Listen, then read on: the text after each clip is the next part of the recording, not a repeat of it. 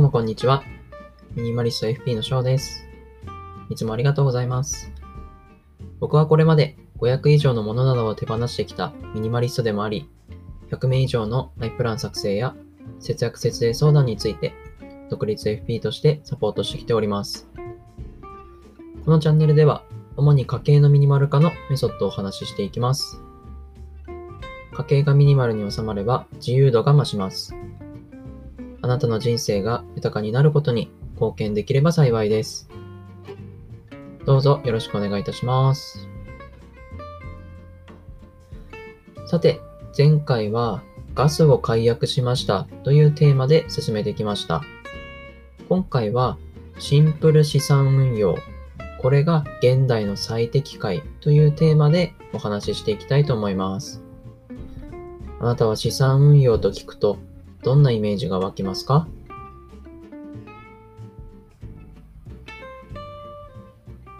現代投資の最適解。結論からお伝えすると、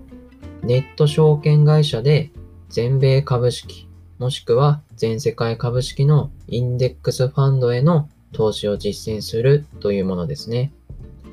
なんぞやという方もいらっしゃると思いますが、後でご説明していきます。まず、現在お金が銀行預金だけという方は、今後資産を拡大することは難しいかもしれません。なぜななぜなら、銀行預金の金利がものすごく低くなってしまったからですね。低くなったっていうことは知っている方も多いと思うんですけれども、どれぐらい低いかご存知でしょうか？現在の銀行預金の通預金ですね、の金利は0.001%まで下がっています。これはどれぐらいの金利かというと、100万円預けても1年で10円しか増えないというものなんですよね。まあこれだけ低いと、福利の効果も全然受けられません。時間外の時にお金を下ろしたら100円ですとか200円ですとか手数料かかると思うんですけれども、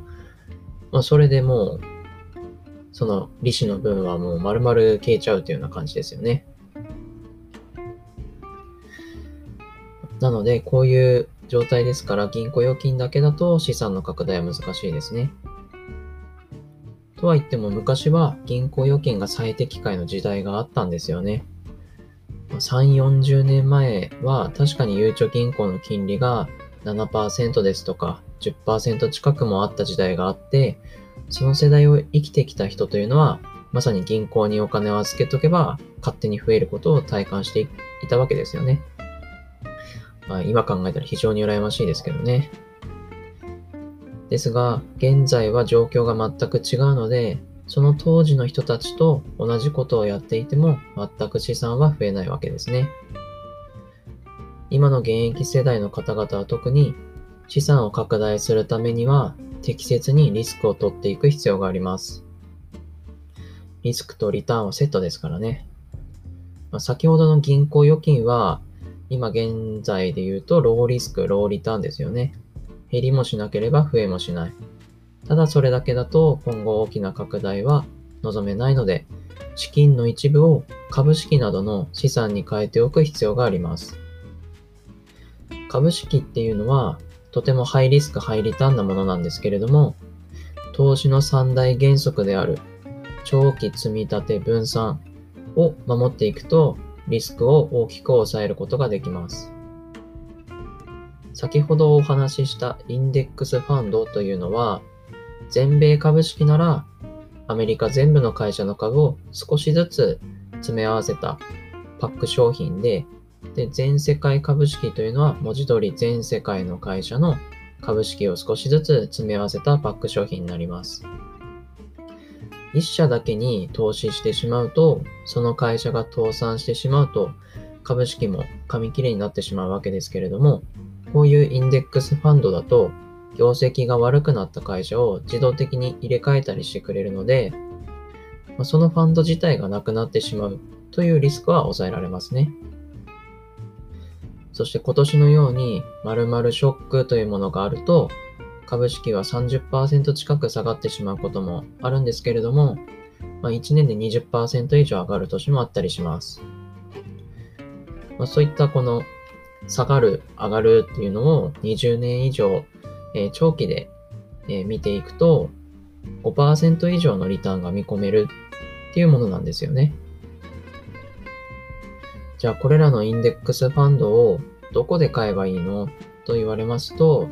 これは楽天証券や SBI 証券などのネット証券を活用していきましょ